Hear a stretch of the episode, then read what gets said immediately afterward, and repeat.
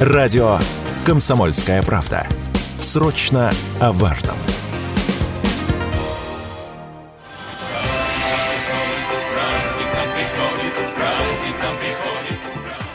Присутствующий практически в любой газировке, йогурте или жевательной резинке подсластитель аспартам, возможно, канцероген, то есть способствует развитию у человека рака. Во всяком случае, объявить аспартам таковым намерена Всемирная организация здравоохранения, выяснила информагентство Рейтер, инициатор Международное агентство по изучению рака. Окончательный вердикт вынесут в июле. С одной стороны, эксперты говорят о том, что аспартам изучен вдоль и поперек, и его безопасность подтверждена. С другой стороны, вряд ли ВОЗ будет сеять панику без причины, сказал радио КП онколог Андрей Пылев.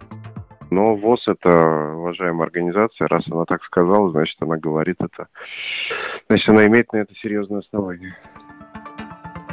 Конечно, к аспартаму и его действию на организм человека всегда было много вопросов. Но при детальном рассмотрении все эти вопросы легко снимаются, рассказал зрителям автор YouTube-канала СМТ «Научный подход» Борис Цацулин.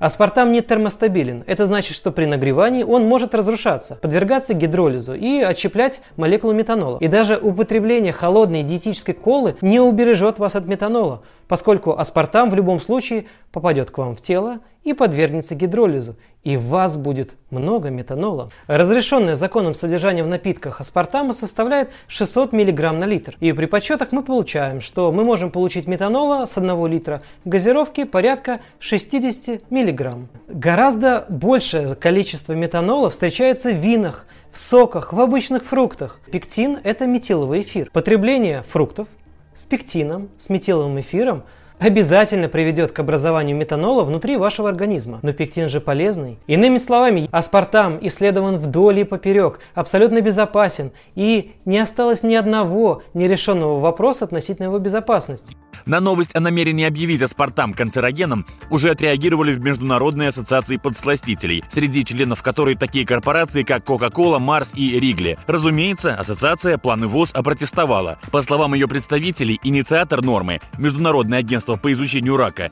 не провело всесторонних исследований, и вообще предложение основано на ошибочных выводах. Василий Кондрашов, Радио КП.